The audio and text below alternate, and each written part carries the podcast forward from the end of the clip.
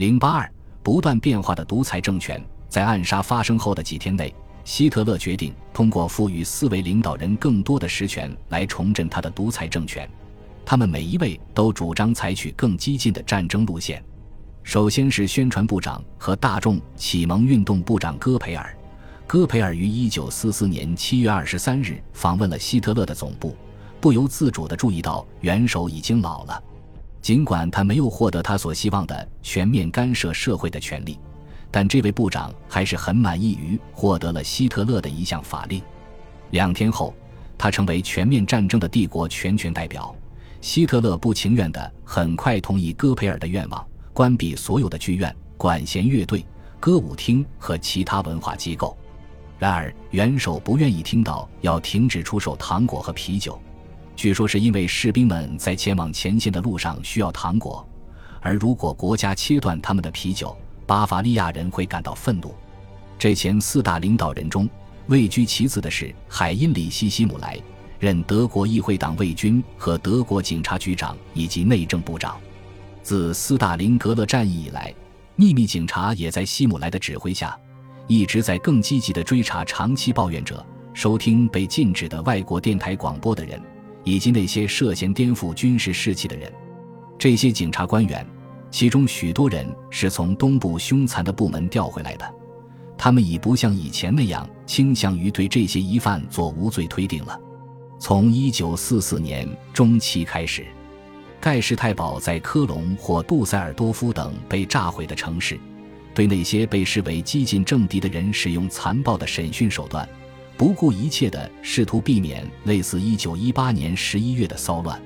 最高领导层中的另一位是希特勒的副手，阴郁的马丁·鲍曼。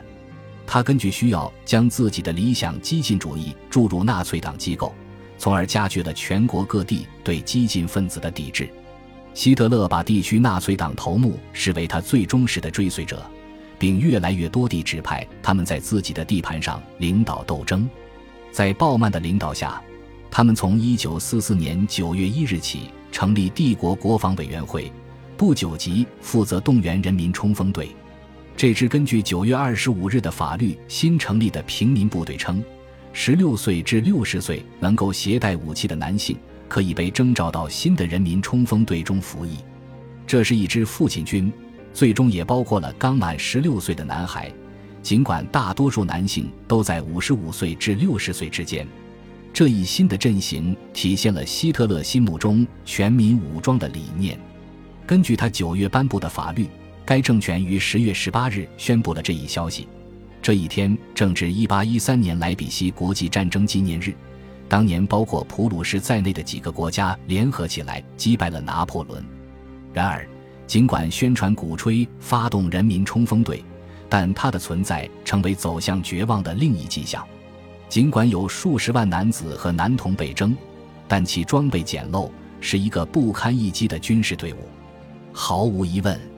在战争的最后阶段，对这些人的动员使控制他们变得更加容易。不止这样，因为许多人迎来了拿起武器对抗侵略者的机会，满怀热情地参与进来。一些队伍参与了看守集中营囚犯和外国工人，以及在爆炸袭击和其他导致他们使用武器的任务中保障安全。阿尔伯特斯佩尔是四大权力拥有者中的最后一个，通常被称为维持战争机器运转的人。从19世纪30年代中期起，他任希特勒的建筑师。1942年2月，弗里茨托德意外死亡后。他成为帝国的军备和战争生产部长，在九月二十日至二十二日与希特勒和希姆莱会晤时，他们达成了一项决议。之前，斯佩尔和其他人主张将集中营囚犯转移到工业区，而希姆莱此前希望将更多工厂迁往集中营。斯佩尔赢得了这场辩论。不久，德国各地的军械工厂和其他企业开始在现有工业设施的基础上准备集中营的分营。那里的工程师和专家可以利用廉价的劳动力资源。这项安排是让党卫军提供基本的衣服、食物和哨兵任务，而公司则负责监督囚犯的工作，并支付他们每天的工资，给党卫军的少量津贴。此外，党卫军也有自己的事情，最有名的是采石场，如在弗洛森堡和毛瑟森。这一体系是广泛和大众的，例如汉堡附近的新加姆营地，在一九四四年十二月顶峰时，控制着分布在八十六个分营地的四十六九百八十四人，其中二十四个是妇女营地。在那一时期，主要营地的人口约计十一零零零人。尽管盟军轰炸不断增加，斯佩尔仍缔造了种种军备奇迹，至少根据他自己的宣传。然而，亚当·图泽在最近的一次重要评论中指出，虽然1942年至1944年期间所有形式的武器生产都有所增加，但这种激增可能并不是一个奇迹，因为这是斯佩尔被任命前经济中释放的力量所致。尽管如此，到1945年初，盟军的轰炸粉碎了这一奇迹，因为袭击者可以随意行动，摧毁德国剩下的交通和工业系统。在国家层面，即使将决策权下放给四大集团——斯佩尔、希姆莱、鲍曼和戈培尔，希特勒仍保留着置于他们所有人之上的最终权力，包括军事统领权。他坚持他的计划，要在西部重拳出击。一九四四年十二月十六日，他在阿登山脉发动了一场出人意料的反攻。如果说他早期成功的消息短暂的在国内战线上激起了希望的话，那么地面上的盟军很快就在压倒性的空中优势的支持下继续膨胀之战，甚至在圣诞节之前，德国的进攻就开始动摇，不到一周，进攻就停滞或失败了，而这一短暂的冒险承受了惊人的高昂成本，虽然西方盟国伤亡惨重。而国防军的数字仅略低，但最大的不同是德国无法派出替补兵力。这一失败表明，将西方盟国赶出欧洲大陆是不可能的。因此，一支日益衰弱的国防军将不得不在西方和东方同时进行防御战斗。为提升士气，希特勒在全国广播中发表了备受期待的新年讲话。这是他在一九四四年全年第二次利用无线电武器。他发誓绝不投降，绝不重蹈一九一八年十一月被神话化的背叛的覆辙。他在一九四五年一月一日向德国国防军发表的公告中说：“军人们知道他们是在为生存或死亡而斗争，因为我们面对的犹太国际阴谋的目的是消灭我们。”希特勒的空军副官尼古拉斯·冯贝洛回忆说。一九四五年一月一日，德国空军司令戈林把他剩下的一千架飞机集合起来，对西部边境的各种目标发动了一次大规模进攻，试图用自己的奇迹来开启一个成功的新年。然而，飞机遭遇了顽强的抵抗。更糟糕的是，在返回的途中，德国阵地的友军炮火击落了许多不可替代的机器，这是由于他们任务的绝密性质造成友军的误判。就在一个月后，德国空军绝望地创造了自己的神风飞机——撞击式战斗机。它可以攻击敌人的发电站或关键桥梁，以阻止入侵部队。飞行员则可在最后时刻跳伞逃出。在四月七日，当第一次使用时，大量载有美国轰炸机的盟军战斗护卫舰击落了一百八十架投入战斗的德国飞机中的大部分。不甘心的戈培尔博士坚持认为。在对这些撞击式战斗机进行了首次试验后，试验还不能被认为是失败的。值得注意的是，这项计划的志愿者比机器还多，而且无论如何，第三帝国像这样的计划已经没有时间实施了。普通德国市民最担心即将到来的红军。一九四五年一月十二日，在另一次大规模行动中，苏军动用了二百二十五万人组成的九个军团。开始了针对整个战线的维斯图拉奥德进攻。虽然他们绕过了希特勒的要塞阵地，但这些阵地仍然中断了他们的通信，减缓了苏军的推进速度。然后，在二月十五日，苏联军队暂停了一段时间，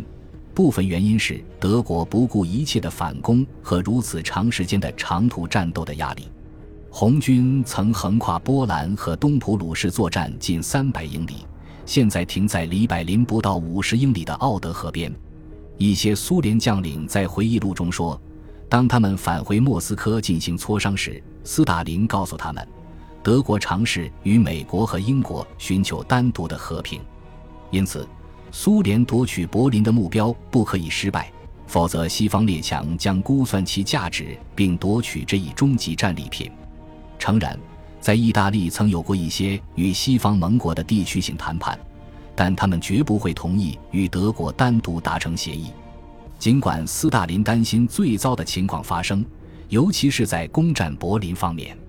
至于最高统帅德怀特·艾森豪威尔，他估计他们不能阻止红军到柏林去，那是愚蠢的尝试，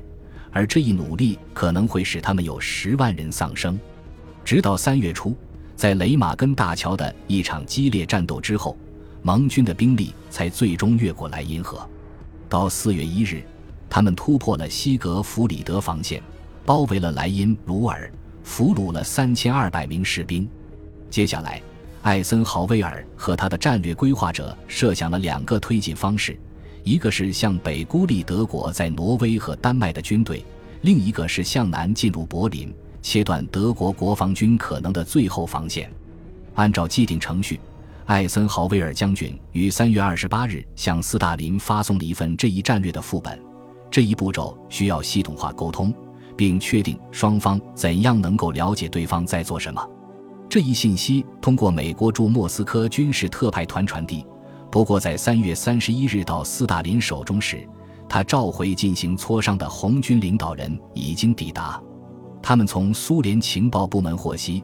号称蒙哥马利领导下的美英司令部正准备攻占柏林，